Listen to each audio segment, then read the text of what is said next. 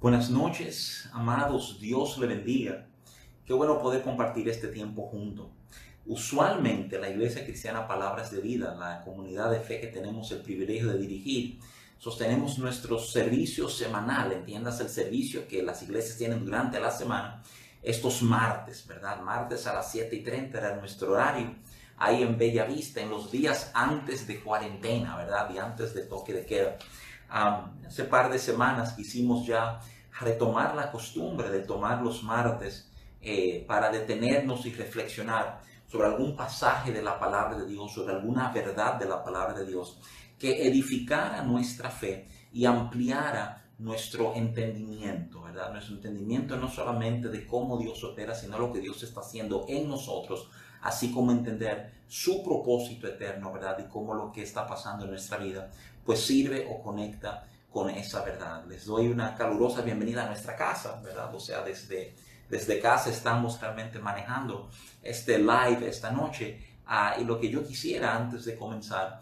es dirigir una palabra de oración, ¿verdad? Para todos los que nos están eh, acompañando en este momento, así como aquellos que se van a unir sobre la marcha, ¿verdad? O sea, ah, quiero pedirle de manera muy particular a todos los que son parte de la familia Palabras de Vida que por favor compartan este live. Ahí mismito en Facebook, ¿verdad? Donde tú lo estás viendo, a una de las opciones que tú tienes en tu pantalla es de compartir. La idea de compartirlo, ¿verdad? Es que esto tenga el mayor alcance posible, que este tiempito de reflexión, este momento a donde a nuestros corazones son ministrados por la palabra de Dios, que esto sirva, ¿verdad? Para para bendecir la vida de otras personas también.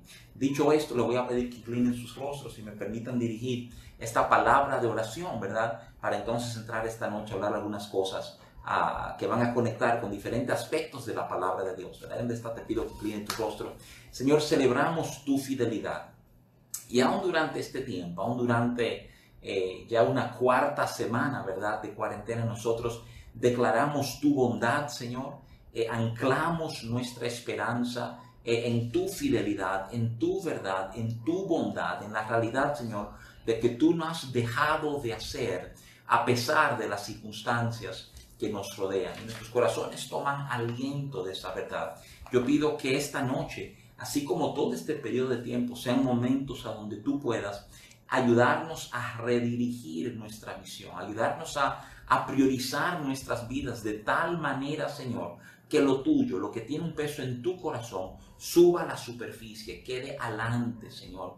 Yo pido que tu Espíritu Santo eh, continúe acelerando su trato, su proceso con cada uno de nosotros. Nuestro deseo es honrarte con cada aspecto de nuestro vivir y te encomendamos esta noche mientras pasamos este tiempo juntos. Sé con nosotros, Señor. Habla en nuestros corazones, siembra en nosotros convicción y entendimiento. Danos gracia no solamente para entender tu bien sobre nuestras vidas, sino para nosotros ser canales de bendición que impactan la vida de otros. Esa es nuestra misión en este tiempo, Señor. Te damos gracias por esta oportunidad de estar juntos. Te bendecimos, Señor, y con expectativa, Padre bueno, pues atento estamos a la que tú deseas depositar en nosotros. Esto todo lo reconocemos, todo te damos gracias en el nombre poderoso de Cristo Jesús. Amén, amén y amén. Um, yo quiero, quiero comenzar esta noche uh, y y me perdonan, ¿verdad? Si soy medio, medio de anécdotas hoy, no que me voy a centrar en anécdotas, no vamos a centrar en la palabra de Dios, pero creo que es importante uh, usar anécdotas para ilustrar algunos puntos, ¿verdad? Uh, un tiempo atrás leí, leí sobre un pastor que sostuvo una conversación y yo he oído cosas similares en vida, ¿verdad? Um, alguien, alguien le había dicho a este pastor uh, que, que le encantaba el cristianismo, que el que el cristianismo como filosofía de vida era algo hermoso que había impactado su vida, ¿verdad? La idea, la idea de amar a tu prójimo, la idea de poner la otra mejilla, la idea de amar al que te maltrata, ¿verdad? Digamos, todos esos aspectos eh, eh, que tienen que ver con gobernar nuestras relaciones y hasta nuestras respuestas, la persona lo encontraba como, como hermoso. Él decía que era una filosofía de vida impresionante. Pero la persona trazaba una raya, o sea, llegaba hasta un punto en su entendimiento del cristianismo a donde afirmaba, mira, aunque a mí me encantan los aspectos, digamos, relacionales, ¿verdad? Filosóficos, eh, digamos, hasta de, de automejoramiento del cristianismo, no comparto todo lo que tiene que ver con milagros y resurrección de los muertos, ¿verdad? O sea, eh, lo que él llamaba en muchos sentidos, recuerdo que la palabrita que se utilizaba en el escrito eran fantasías, ¿verdad? Porque la persona obviamente no, no validaba o luchaba profundamente para poder validar la idea de un milagro. Y él decía, mira, mira, mira, si me presentara en el cristianismo sin esos milagros, sin eso, eh, digamos, eh, sobrenatural, eso, eso tan fantástico y tan difícil de creer, pues yo entendería que es la postura de vida ideal, ¿verdad? y entonces la conversación comenzó. La, la pregunta a raíz de ese comentario es si se puede ser cristiano abrazando, por así decirlo, las enseñanzas, las exhortaciones, pero sin tener que creer ah, en, en, lo milagroso, en lo sobrenatural, en las cosas, ¿verdad? Eh, que, van en contra, por así decirlo, de lo que uno ha venido a conocer como, como leyes de la naturaleza, ¿verdad? O las, o, las dinámicas del mundo natural. O sea, eh, podemos abrazar esos elementos dejando a un lado todas esas cosas que, que parecen, ¿verdad?, de inventado de una película de ciencia ficción o de los sueños de algún niño, ¿verdad? O sea, pero que obviamente mentes altamente eh, científicas, altamente eh, deductivas, eh, luchan, luchan para validar, luchan para abrazar eso, para creer eso, para decir, mira, sí, sí, eso fue así, ¿verdad? Inclusive hay algunas de esas narrativas a donde creyentes simplemente guardan como un tipo de silencio respetuoso. ¿Por qué? Porque francamente en nuestra cabeza luchamos para abrazar eso. Ah, y a mí me fascinó, me fascinó no solamente el planteamiento, porque como les había dicho, lo había oído en múltiples ocasiones, gente que decía, oye, me gusta esta parte, pero no aquella, yo puedo entender esto y abrazar esto, pero aquello me da una dificultad y yo creo que eso, eso nos trae una discusión, a una, a una reflexión sobre cómo definimos, ¿verdad?, eh, algo. Eh, no estoy hablando solamente del cristianismo, que vamos a aterrizar en el cristianismo, sino cómo se definen algunas cosas. Por ejemplo, si tú, si tú hablas, para dar una ilustración muy práctica, de una hamburguesa, ¿verdad? Eh, el, que, el que sabe de comida, le gustan los, eh, los hamburgers, sabe que una hamburguesa es pan, ¿verdad? carne, usualmente que si una, una lechuguita, un tomatico, a lo mejor una cebollita, cachú, mostaza y otra tapa de pan, ¿verdad? Entonces, la pregunta es, si tú tomas una hamburguesa y tú le quitas, por así decirlo, o sea, eh, el pan, eh, sigue siendo una hamburguesa. Si, si le quitas la carne, sigue siendo una hamburguesa. Si le quitas el pan y la carne, se puede llamar hamburguesa todavía. ¿Ves? Hay, hay que entender, y, obviamente la mayoría diría, no, si tú quitas el pan y la carne, lo que tú tienes es una ensalada, ¿verdad? O sea, con cachú pero, obviamente no es una hamburguesa. La realidad del asunto es que nosotros tenemos que entender que sobre todo las enseñanzas de Jesús serán dentro del contexto de estos moveres extraordinarios de Jesús. O sea, tú, tú ves milagros, tú ves enseñanzas. Y si tú trataras de alguna manera de dividirlo. Si tú quisieras fundamentar tu fe solamente en la realidad de experiencia sobrenatural, pero sin entender ninguna de las enseñanzas, tú terminas con algo, ¿verdad? Eh, eh, que aunque tú digas que es cristianismo, es, es, es, casi como esa hamburguesa, ¿verdad? Donde solo hay lechuga y queso. O sea, no, no es lo que tú dices que es. O sea, de la misma forma, las enseñanzas de Jesús solo tienen el impacto que tienen dentro del contexto de los milagros. los milagros son parte de su enseñanza. Entonces, eh, hay enseñanzas y hay procesos en la vida, esto lo entendemos con mucha facilidad, que si tú sacas un elemento del proceso, tú te quedas con algo que es menos, que es inferior, se, se pasma el asunto. O sea, debió haber llegado aquí, pero solo llegó aquí. Y si quiere quedarte con este chin solamente chévere, pero francamente el diseño es que tuviera esta estatura, este tamaño, ¿verdad? Hay un momentito en la Biblia a donde el apóstol Pablo hace un señalamiento que yo considero fascinante. Lo considero fascinante porque eh, el apóstol Pablo, muchos de los que nos acompañan conocen, eh, era un fariseo. En su vida, antes de ser, digamos, el líder del movimiento de evangelización hacia el mundo gentil, eh, Pablo no solamente era un, un perseguidor de la iglesia, ¿verdad? En ese tiempo con el nombre de Saulo, sino que era un fariseo, era un estudioso, ¿verdad? O sea, eh, eh, y resalto el tema de estudioso porque obviamente los judíos le dan un peso extraordinario a la ley, a la letra, a lo escrito, ¿verdad? Ellos entienden que ahí obviamente está Dios y que en el manejo de la ley pues realmente conocemos y entendemos nuestro vínculo con Dios. Pero escucha lo que escribe el apóstol Pablo en 2 de Corintios, curiosamente hablando de una comunidad gentil, ¿verdad? El apóstol Pablo habla, a 2 Corintios capítulo 3, verso 6, dice, el cual, hablando de Dios, nos hizo ministros competentes de un nuevo pacto. Y oye lo que él especifica, no de letra, sino de espíritu, porque la letra mata, mas el espíritu vivifica. Es impresionante el concepto, ¿verdad? O sea, de que letra sola, la letra sola por sí mismo, lo que hace es producir muerte, produce esclavitud, produce limitación. De hecho, en muchísimos pasajes de la Biblia, ¿verdad? Pero de una manera predominante, lo puede ver con mucha claridad en el libro de los Romanos. El apóstol Pablo explica que el propósito de la ley era ayudarnos a entender lo incapaces que éramos tú y yo de hacer cosas solas. Era un libro que francamente era un, perdón, una dispensación, un trato, ¿verdad? Que nos deja a nosotros con el entendimiento yo no puedo, que la muerte es lo que no espera, ¿verdad? Y el apóstol Pablo resalta cómo el espíritu es vida, ¿verdad? Déjame inclusive decirte que yo sé que a lo mejor puede ser de impacto para algunos que nos escuchan, pero ministrar aún la Biblia, ¿eh?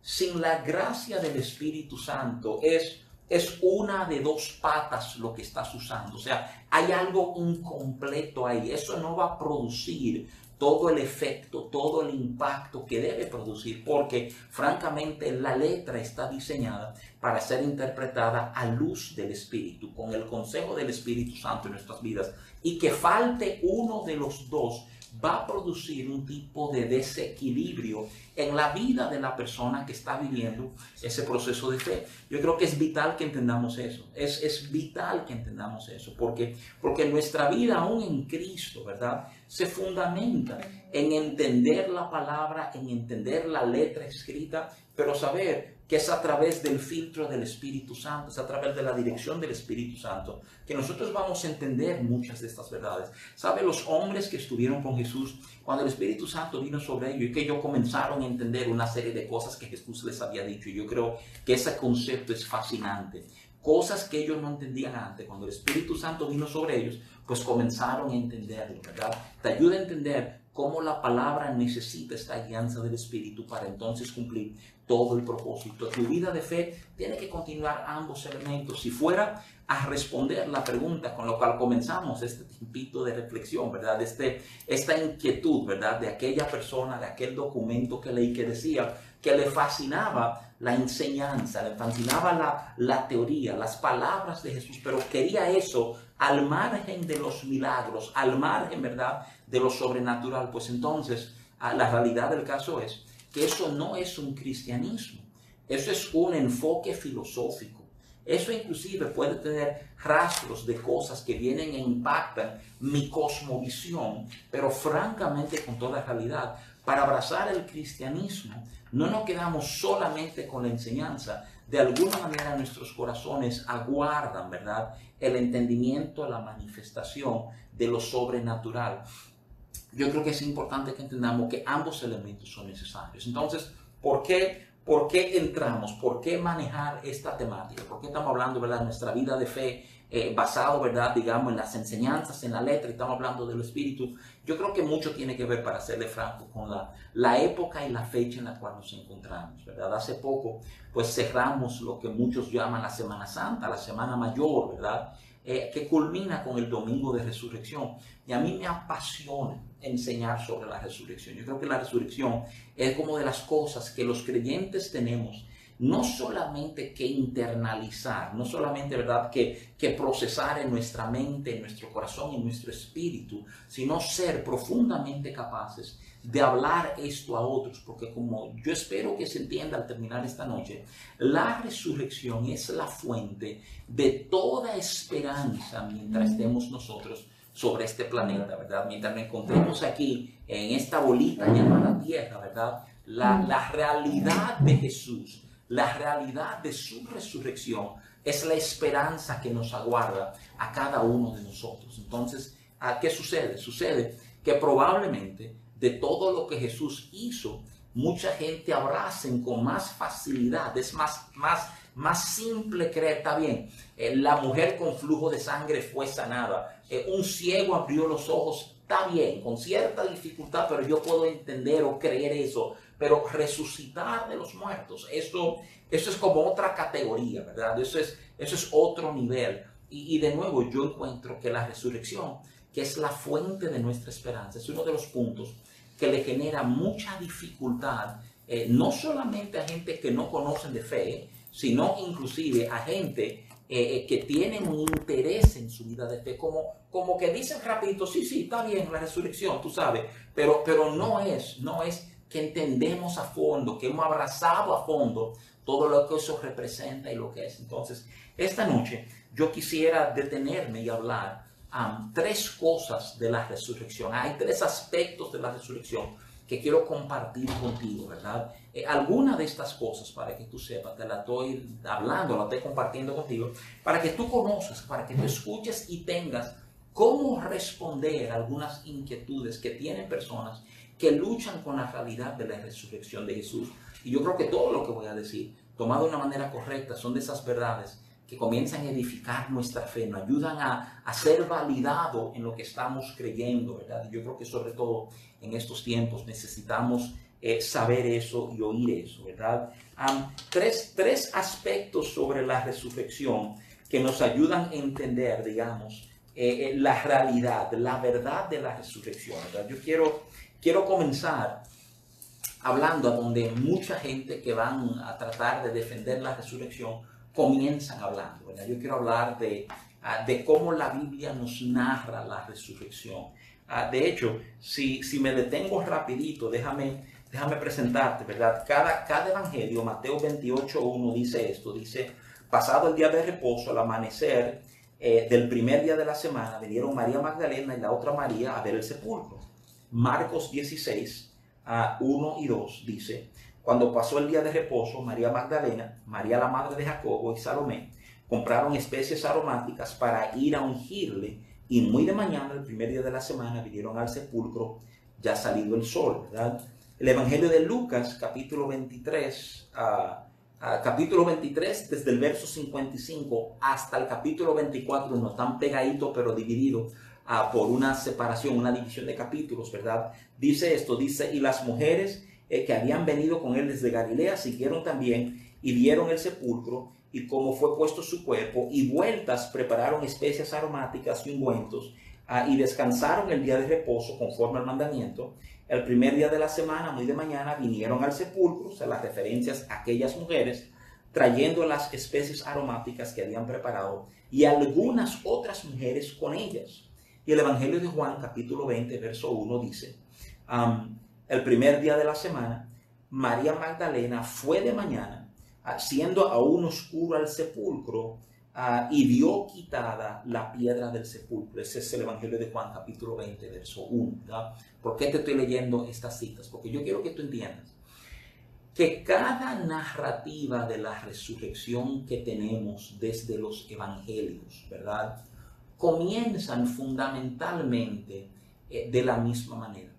Comienzan con mujeres como protagonistas de este momento de la historia de Jesús. Entiéndase, o sea, eh, habla de mujeres ser las que iban a, a ungir el cuerpo con especies aromáticas que habían preparado. Esto era parte de la cultura judía. Los muertos no simplemente se ponían en una tumba, ya se embalsamaban, se preparaban, ¿verdad? obviamente no algo tan intrínseco como los procesos de los egipcios con las momias, pero el cuerpo se trataba de una manera para que fuera preservado lo mejor posible, para que no fuera maltratado, ¿verdad? Era parte de la cultura de los judíos, este tipo de honra a los muertos, ¿verdad? Ah, y estas mujeres estaban cumpliendo, digamos, con su mandato cultural, obviamente a favor de alguien a quienes ellas amaban, quienes respetaban, quienes venían a, conocer y a ver como su, su líder, su rabino, ¿verdad? Su raboni, como dice eh, María cuando se lo encuentra en el Evangelio de Juan.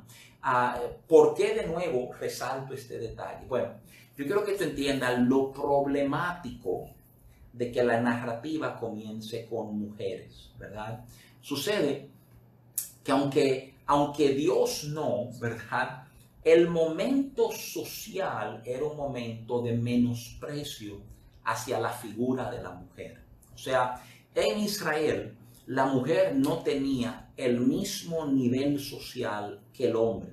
Tú puedes eh, patalear y pensar que hacía falta una revolución feminista o lo que fuese, pero históricamente eh, ha sido validado que la mujer era menospreciada socialmente al punto, ¿verdad? A que en Israel las mujeres en este momento inclusive estaban prohibidas de ser testigos en, en tribunales, ¿verdad? O sea, eh, las mujeres no podían inclusive ser dueñas de propiedades, o sea, estoy hablando dentro de Judea, ¿verdad? O sea, uno oye esto y se sorprende. De hecho, fíjate que los mismos judíos tenían la costumbre, la tradición de que si, la, ah, si mi hermano estaba casado y mi hermano moría, ¿verdad? pues yo me casaba con ella para que esa mujer no quedara en una posición eh, de desasosiego social, de desamparo social, ¿verdad? También tenía que ver con que las propiedades que eran de mi hermano, pues no se perdieran, ¿verdad?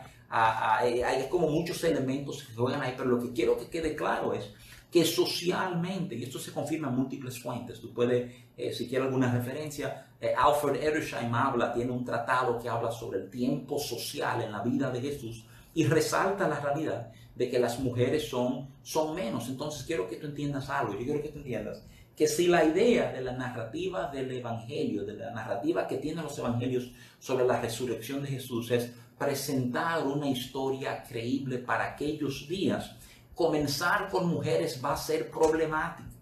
Inclusive hay algunos eruditos y estudiosos que dicen que es muy probable que muchos de los autores, ¿verdad?, del Evangelio hayan recibido algún tipo de presión, ¿verdad? Diciendo, mira, que aunque lo de las mujeres haya pasado, posiblemente no es sabio comenzar la narrativa así porque temían justamente que perdiera credibilidad de la narrativa al comenzar con mujeres, ¿verdad? Ah, yo quiero simplemente plantearte en lo que han planteado un grupo de estudiosos y de apologistas eh, a lo largo de la presentación de la resurrección de Jesús, que la narrativa eh, al, iniciar la narrativa con mujeres, el única, la única razón por lo cual tú harías eso, aunque debilite tu postura, es muy simple, muy sencilla. Eh, la deducción es que tú las incluyes, tú las mantienes porque esa era la verdad, porque esa fue la realidad del asunto. O sea, e, es como cuando tú tienes un recuento y tú sabes que el recuento va a, va a contener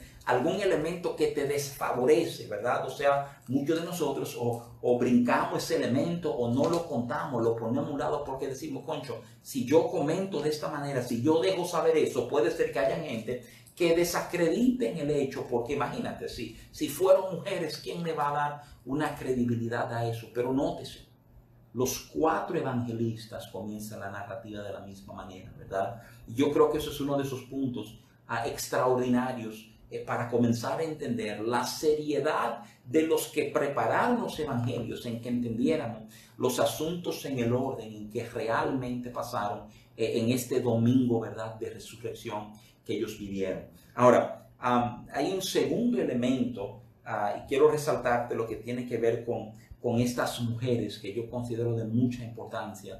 Ah, yo creo que es el corazón de Dios que se ha resaltado. No quiero simplemente quedarme en el aspecto, digamos, apologético de entender que las mujeres hablan, ¿verdad? Es una de esas pruebas eh, de que aunque, aunque la historia pudiera sufrir un poquito a ojos de la sociedad, es necesario defender la verdad. Sino quiero resaltar, ¿verdad? Quiero apelar al, al corazón, a la fe, para ayudarles a entender algo. Yo creo que hay una segunda razón por la cual las narrativas de los evangelios realmente comienzan con mujeres. Y el primer punto es porque fue la verdad y así lo creo.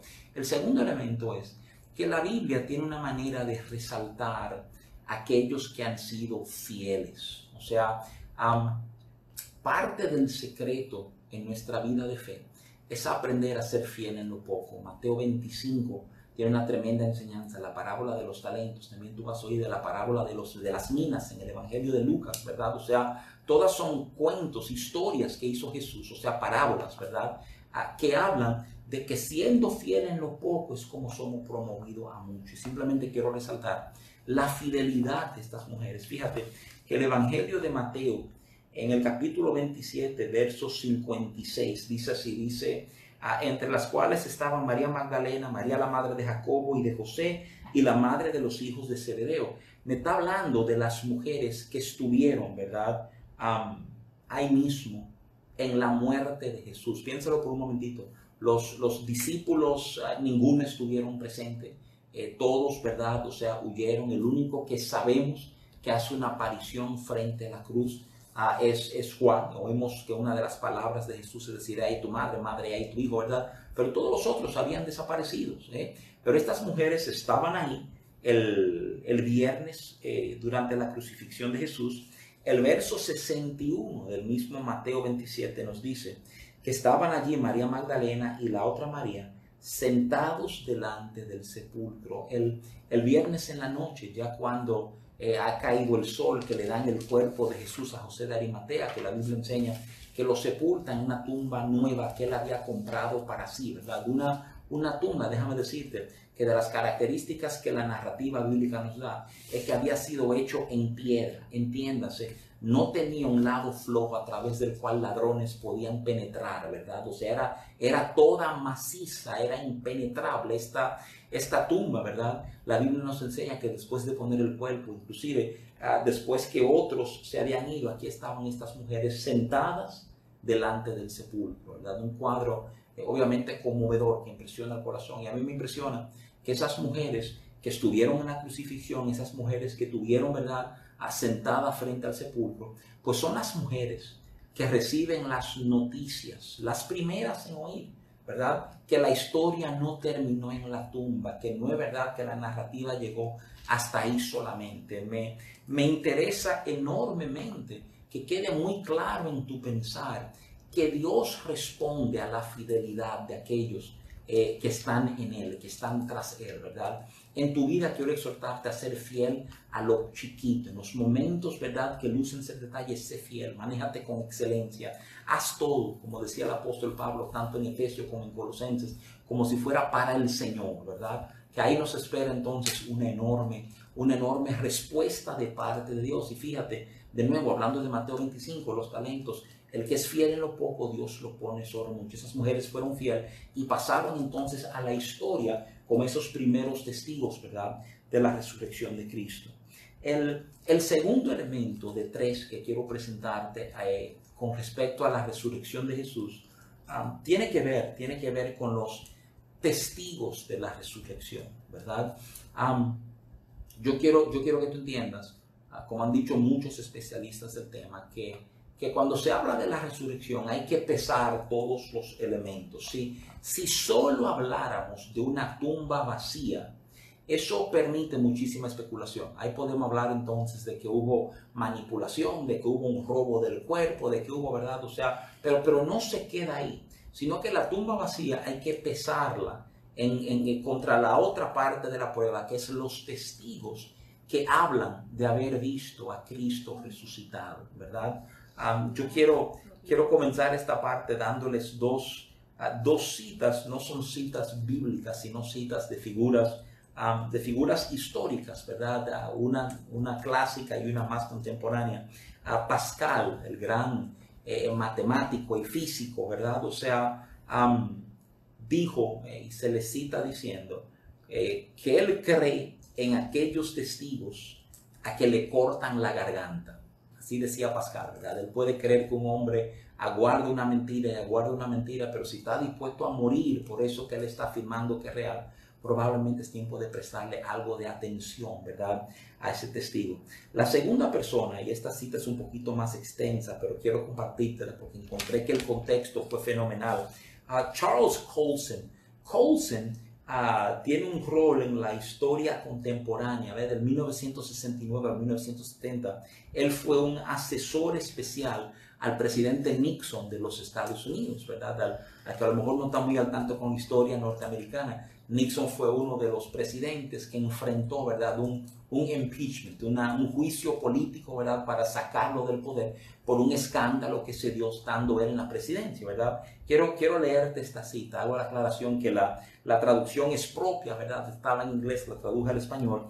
Ah, y esto es lo que dice Colson en un momento. Él dice, yo sé que la resurrección es un hecho. Y el escándalo de Watergate, ese fue el escándalo que le portó el presidente Nixon, me lo comprobó. ¿Cómo? Porque esos hombres testificaron que habían visto a Jesús resucitado de los muertos. Ellos proclamaron esa verdad por 40 años sin negarla ni una vez. Cada uno de ellos fue golpeado, torturado, apedreado y puesto en prisión. Ellos no resistirían si no fuera la verdad. Watergate, ahora le está trazando una comparación, Watergate envolvió a 12 de los hombres más poderosos del mundo y no pudieron mantener una mentira por tres semanas. ¿Me quieres decir que los doce apóstoles mantuvieron una mentira por 40 años? Él cierra la cita diciendo, o yo cierro la cita diciendo, absolutamente imposible, dice Colson.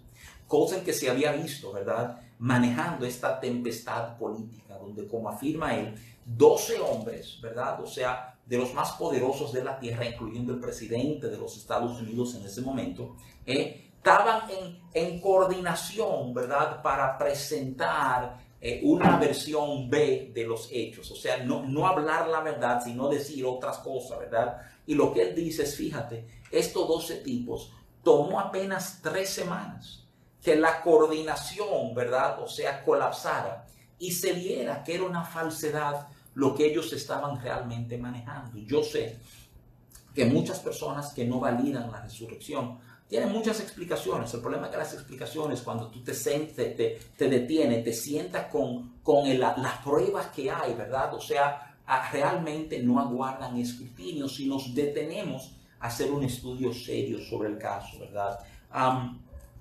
el apóstol Pablo escribe, porque hay personas que entienden que los discípulos fueron las únicas personas que vieron a Jesús. El apóstol Pablo escribe en 1 de Corintios, eh, capítulo 15, versos 3 al 6, dice esto, dice, ah, porque primeramente os he enseñado lo que asimismo recibí, que Cristo murió por nuestros pecados conforme a las escrituras, y que fue sepultado, y que resucitó al tercer día conforme a las escrituras, y que apareció a, a Kefas, esto es Pedro, ¿verdad? Y después a los doce, Después apareció a más de 500 hermanos a la vez. Y entonces, oye como el apóstol Pablo escribe, él dice, de los cuales muchos viven aún y otros ya duermen. Yo quiero que tú entiendas que esa afirmación del apóstol Pablo de que muchos viven aún, básicamente es un desafío al lector de la carta, a sus destinatarios. Él está diciendo, mira, esa gente andan por ahí Sabemos quiénes son. Tú puedes comunicarte con ellos, tú puedes sentarte, tú puedes escucharlos, ¿verdad? Yo sé que muchas personas descartan eh, parte de la narrativa de la resurrección porque dicen, mira, está bien, yo puedo entender que esta gente escribieron esto, pero sucede que los evangelios fueron escritos casi 40 años después de los hechos. Y obviamente en ese tiempo se pierde mucha información, no son precisos los detalles, ¿verdad? O sea, eh, lo decimos inclusive porque a nosotros a veces nos da dificultad recordar lo que pasó la semana pasada, mucho menos lo que pasó hace 40 años con lujo de detalle. Pero déjame aclarar un poquito sobre ese pensar. Sucede que los primeros escritos sobre la muerte de Jesús no circulan 40 años después, ¿verdad? Circulan entre 15 a 20 años después, que a nivel de lo que es historia es relativamente corto. Déjame decirte algo. Muchos de nosotros manejamos información ah, pensando en aquel jueguito de niños, que es más una prueba social que un juego. ¿Se recuerdan el jueguito del teléfono a donde 10 niños se paran uno al lado del otro y se le dice un secreto al primero y esto le dice al segundo y es al tercero, al cuarto, al quinto, al sexto, al séptimo, al octavo, al noveno, al décimo y cuando llega al décimo él comparte el mensaje que recibía y nos reíamos muchísimo porque el mensaje que resultaba al final era distinto al mensaje que comenzaba al principio. Y uno dice, imagínate, si somos incapaces de mantener el mensaje, digamos, intacto, sin sufrimiento, sin, sin corrupción en este proceso, ¿verdad? Entonces, ¿cómo podemos darle credibilidad a lo que comenzó ahí adelante, a lo que esta persona oyó? Porque si se oyó mal, entonces él, él comenzó a cambiar y se tergiversó el mensaje. ¿Y si eso no ha pasado con la narrativa de la resurrección?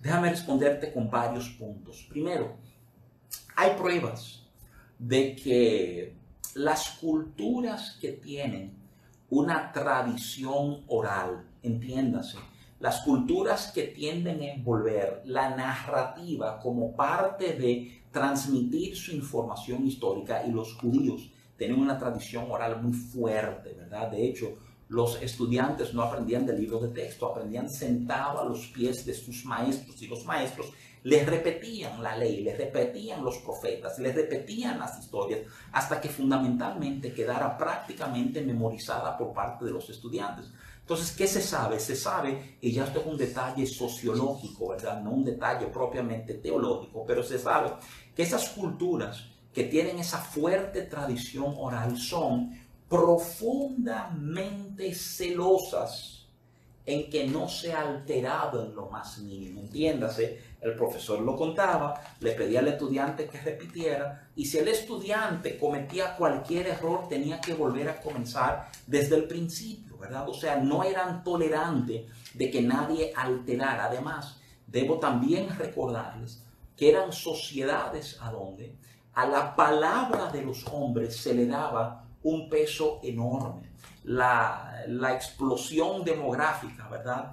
ha generado una desconfianza social que nosotros tratamos de imponer, ¿verdad? Eh, son nuestros lentes contemporáneos al estudiar la Biblia, al acercarnos a pasajes. O sea, francamente nosotros vivimos en una sociedad de cierta desconfianza, por eso necesitamos contratos y abogados, ¿verdad? O sea, ah, yo no puedo creer tu palabra, fírmame este pedazo de papel porque yo no sé bien quién tú eres.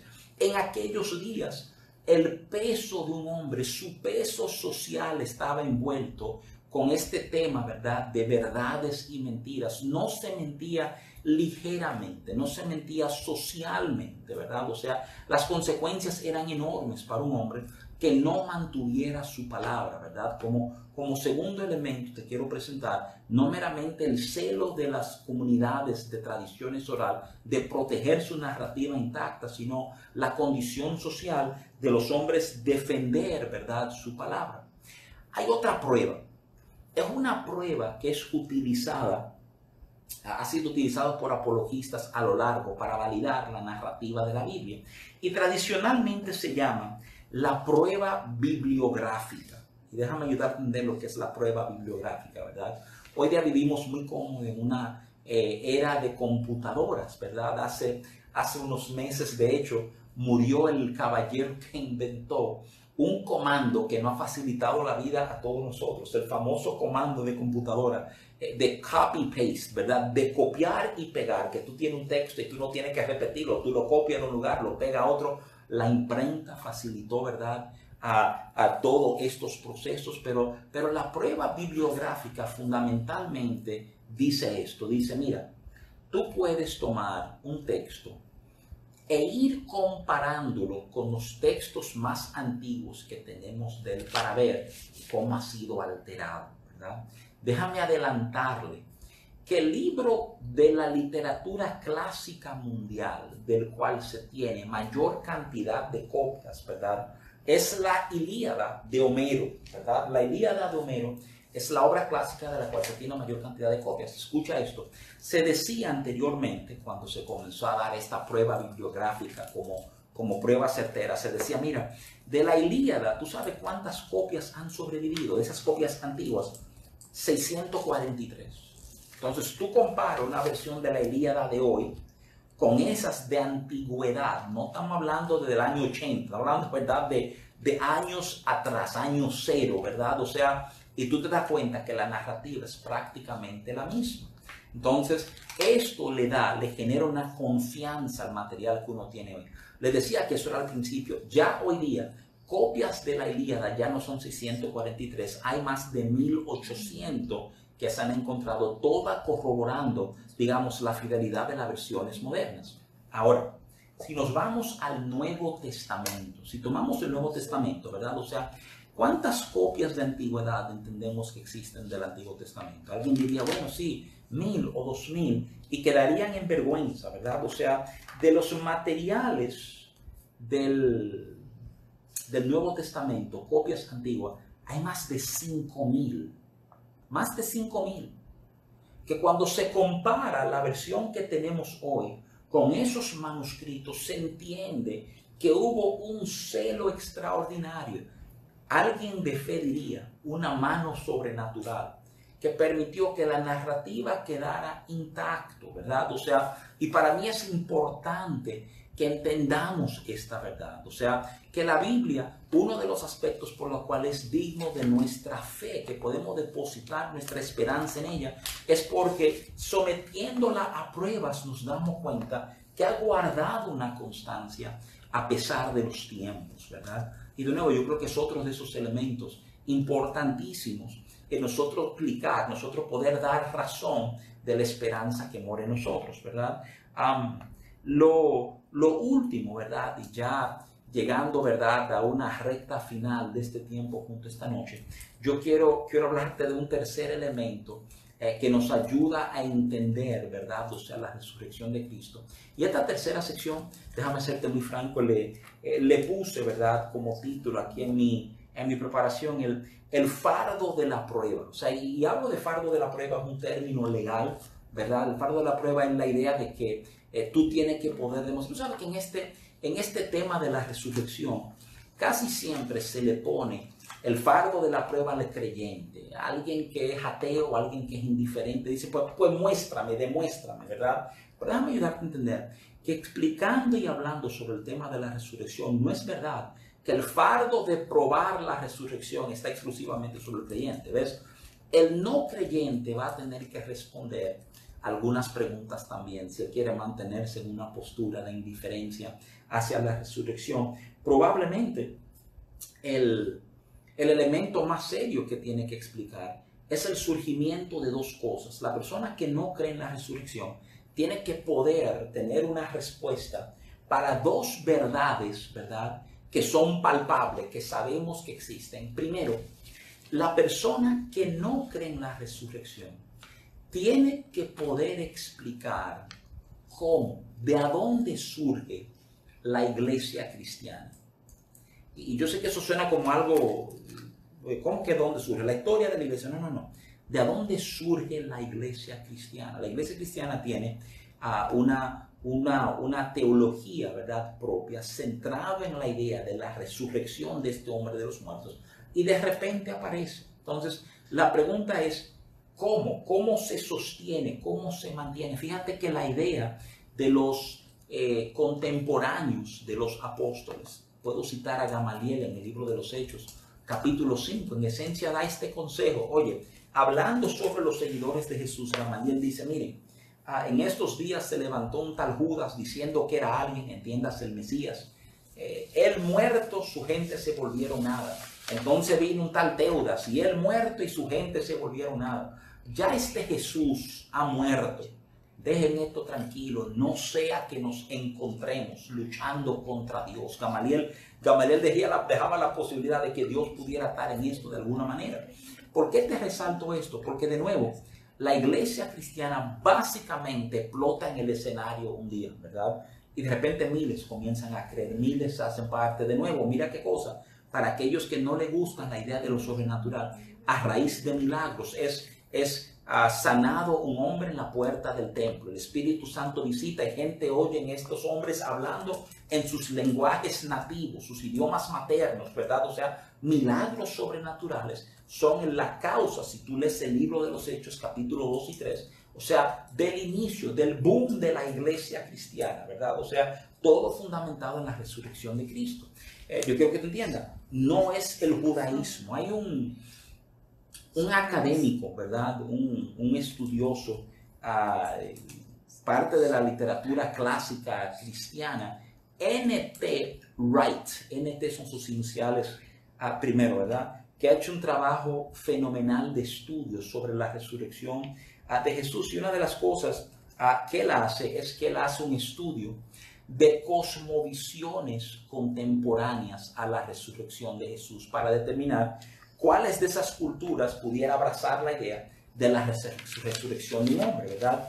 Ah, y básicamente ah, él llega a la siguiente conclusión, él dice, mira, hay que entender que la, la cultura greco-romana, ¿verdad? La que, digamos, dominaba el mundo en este tiempo, veía el alma ah, y el espíritu como bueno, pero el mundo físico corrupto, y entendían que la muerte era un tipo de liberación. Entiéndase que para ellos la idea de que un alma volviera un cuerpo era básicamente en contra del flujo, ¿verdad?, eh, de la naturaleza.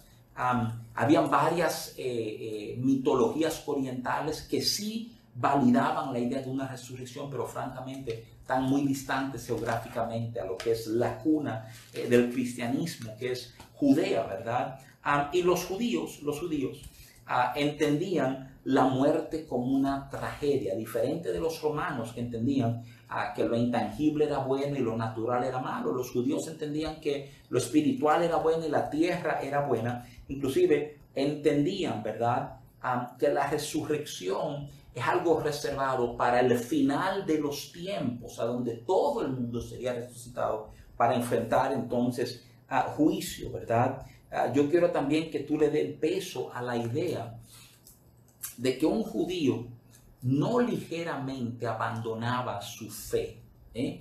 Ah, de una manera curiosa, hablábamos hace un tiempito atrás de la tradición oral, de cómo desde niños, ¿verdad? Le era hablado la ley. Si tú tomas una serie de libros del Antiguo Testamento, por ejemplo, Proverbios 1.8, ¿verdad? Oye, hijo mío, la instrucción de tu padre y no desprecies la dirección de tu madre. O sea, la idea era que los niños aprendieran a valorar la postura de los padres, ¿verdad? O sea, la fe de sus padres y que ellos continuaran esa línea. Entonces, yo quiero, quiero preguntar con toda honestidad a todo aquel que es, eh, digamos, anti-resurrección, que no entiende la resurrección, ¿verdad? ¿Cómo es posible que de repente estos hombres criados judíos, ¿verdad? Oye, bien, criados judíos, arraigados en su fe, acuérdate, tú no puedes pensar en términos de fe cuando enfocamos a los judíos como lo vemos modernamente. Modernamente, la fe de alguien, yo creo que erróneamente, pero modernamente tiende a ser un aspecto de su vida, entiéndase. Somos padres, somos esposos, somos ingenieros, tenemos una empresa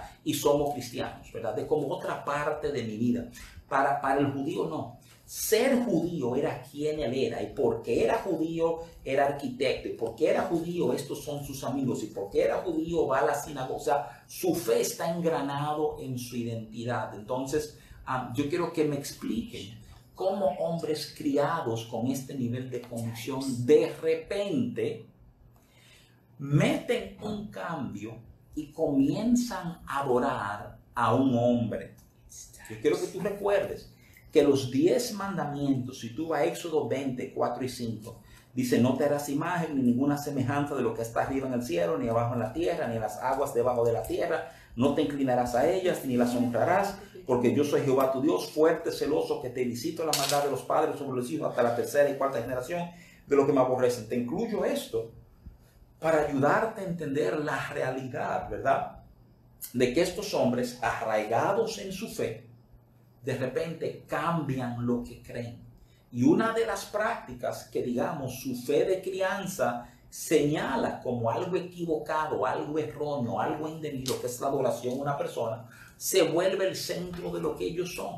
O sea, ¿qué hay? ¿Qué pasa? ¿Qué detona esto en una persona? ¿Verdad? Sabiendo que esto quiere decir que vamos a entrar con, en conflicto social, que las autoridades no nos van a validar, que nuestros contemporáneos y amigos pues quedarán, ¿verdad?, distantes de nosotros. Todo esto era parte de la ecuación y sin embargo, cada persona que se unía a la iglesia lo hacía en ese entendimiento, ¿verdad? Déjame ayudarte a entender números. Cuando, cuando el libro de los hechos cierra, ¿verdad? Está cerrando el siglo I, ¿verdad? O sea, Apocalipsis es el libro más, eh, más antiguo de la Biblia, el último que se escribe, ¿verdad? No, no el más antiguo, realmente sí, el más, el más nuevo desde nuestra perspectiva mirando atrás. estamos en el año entre 92 a 100, ¿verdad? O sea, entiéndese finales del siglo I. en ese momento, Alan Hirsch, el doctor Alan Hirsch, un misionólogo australiano, él pone el número de creyentes, ¿verdad? alrededor de unos 20.000 creyentes en el mundo, ¿verdad? Y es curioso que cuando llegamos a la época de iglesia-estado, entiéndase Constantino, siglo, a siglo IV, ¿verdad? Principio del siglo IV, ya el número de creyentes está en alrededor de 2 millones alrededor del mundo. O sea, de 20.000 a 2 millones brincaron. No en un día, obviamente, esto fue par de siglos, pero es impresionante porque cuando tú tomas en cuenta que estas personas, oye esto, que a lo mejor te impresiona, eh, hacían difícil que tú te unieras a la iglesia. Por mucho tiempo la iglesia tuvo que manejarse de manera clandestina, los periodos de persecución, y no todo el mundo podía unirse. Habían como, como periodos de prueba para las personas antes de aceptarlo plenamente, y aún, aún poniendo difícil la membresía, los números explotaron. Eh, las personas que niegan la resurrección, tienen que poder dar una explicación de cómo hombres eh, de profundas convicciones religiosas, ¿verdad? Pueden poner a un lado su fe para abrazar algo nuevo y cómo la iglesia logra sostenerse cuando el concepto de un hombre resucitar en medio de la historia básicamente era inaudito, no se conocía, no era, no era una idea que predominaba en pensar, no era una película que ya gente había visto, ¿verdad? O sea, algunos estudiosos dicen que hay una nueva cosmovisión que surge al entender la resurrección de Jesús, porque de repente la dinámica es que todo lo que creíamos sobre resurrección, las ráfagas que se habían oído visto, no cuadran con esto que nosotros estamos experimentando, ¿verdad? Entonces, déjame, déjame ir cerrando ya, ¿verdad? He bombardeado mucha información, muchos datos, leyéndote algunas cosas. Yo quiero que tú entiendas el lugar céntrico que tiene la resurrección de Cristo eh, para la fe del hombre cristiano, ¿verdad? Primera de Corintios 15, 32, el apóstol Pablo dice esto, yo lo que él dice, él dice, si como hombre batallé en Éfeso contra fieras, ¿qué me aprovecha? Si los muertos no resucitan, oye lo que dice el apóstol Pablo, si los muertos no resucitan, comamos y bebamos, porque mañana moriremos. Literalmente el apóstol Pablo, él llevaba una postura donde dice, mira, es que se trata de la resurrección. Si la resurrección es real, el mensaje de la resurrección cambia todo. Es más, déjame ser bien dramático y decirte esto. La gente, aun las que no creen en la resurrección, deberían querer creer en la resurrección. Porque la resurrección es el mensaje de que todo lo bueno, todo lo noble se va a imponer a todo lo malo, todo lo corrupto, ¿verdad? Déjame, déjame ir ah, ah, diciéndote, diciéndote que entender el mensaje de la resurrección, dos cositas más quiero decirte, voy a cerrar, hacen varias cosas. Primero, eh, la realidad de la resurrección, esa esperanza venidera, ¿verdad? Nos permite atravesar nuestros momentos difíciles. Hay hasta una esperanza que se nos infunde cuando sabemos, espérate, es que este no es el final del asunto. Yo sé que Dios ha prometido resurrección para nuestra vida, porque, no te equivoques, la resurrección de Cristo habla de la resurrección de cada uno de nosotros. Hace factible, viable esa promesa real en la palabra de Dios, ¿verdad? Me impresiona Ah, y con esta cita quiero, quiero cerrar esta noche. Las palabras de N.T. Wright, te cité un poquito de él ah, como a mediados de esta noche, ¿verdad? pero quiero cerrar eh, de nuevo con una traducción que hice de algo que él escribió. Ah, él, dice, él dice esto, él dice, el mensaje de la resurrección es que este mundo importa, que las injusticias y los dolores de este mundo, de este mundo presente, tienen que ser enfrentados con las nuevas de que sanidad, justicia y amor han vencido. Si el domingo de resurrección solo significa que Cristo resucitó espiritualmente, entonces esto se trata de mí y de una nueva dimensión en mi vida espiritual. Pero si Cristo realmente resucitó de los muertos, el cristianismo es realmente buenas noticias para todo el mundo. Una noticia que impacta nuestros corazones justamente porque no se trata solamente de mi corazón. El domingo de resurrección significa que en un mundo donde la injusticia, la violencia y la degradación son endémicas, Dios no está dispuesto a tolerar tales cosas y que vamos a trabajar y a planificar con todas las fuerzas de Dios para implementar la victoria de Jesús sobre todas estas cosas.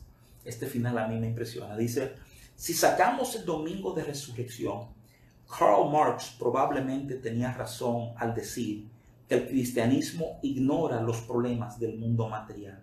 Sin el domingo de resurrección, Freud probablemente tenía razón al decir que el cristianismo era asunto de sueños. Y si sacamos el domingo de resurrección, Nietzsche tenía razón al decir que el cristianismo era para flojos que no se atreven a enfrentar el mundo. Quiero que tú entiendas algo. La resurrección de Cristo conecta nuestras vidas con este mundo. ¿Sabías algo? Las grandes religiones del mundo todas terminan en un cataclismo donde la tierra queda destruida. La única religión del mundo que termina con el concepto de una renovación de la tierra es el cristianismo. Habla, habla de la tierra literalmente ser hecha nueva, ¿verdad? O sea, habla de una restauración de Dios, de lo que Él había hecho. Me encanta la idea de que la resurrección siembra en nosotros la idea de que la mentira no puede más que la verdad, de que el dolor no se impone al gozo y a la paciencia, que la desesperanza no se impone a la esperanza, que el llanto no se impone a la risa.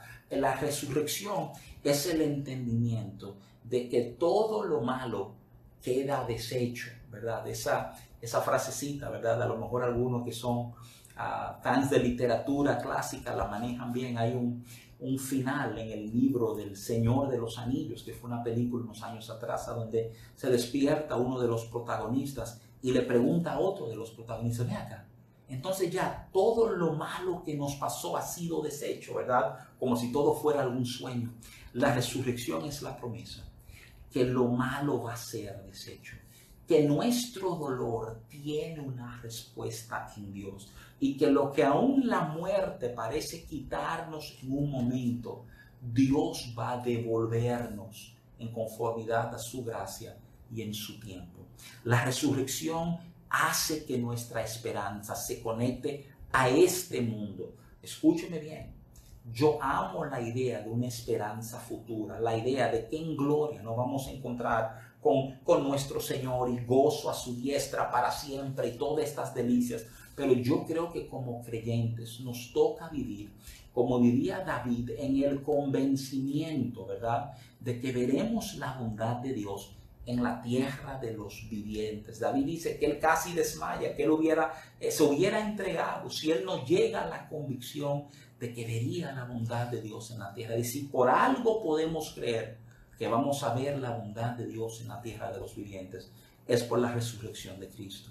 Es importante, iglesia, no solamente que entendamos esto aquí, que vivamos la resurrección, que entendamos, como escribió a una hermana que quiero profundamente en Nueva York, decía que hay que entender que la resurrección corre por nuestras venas, que ese es el porqué de nuestra vida y es la esperanza que todo creyente porta, por increíble que suene. Yo quiero a impulsarte. Si tú nos estás viendo y tú eres de esta gente que, que lucha un poco con el concepto de la resurrección, de la realidad de milagros, Busca materiales. Hay materiales fenomenales. Puedes soltarte a leer libros como evidencia, ¿verdad? Pruebas que exigen una evidencia de Josh McDowell, ¿verdad? Ah, o, las razones en defensa de Dios de Timothy Keller. Hay materiales escritos por hombres con gran gracia, gran intelecto para ayudarnos a entender la realidad de la resurrección. Y sí, hermanos, déjame decirle algo. Yo estoy convencido que hay cosas que, que tienen que ver con una administración de espíritu, ¿verdad? Pero no se equivoquen.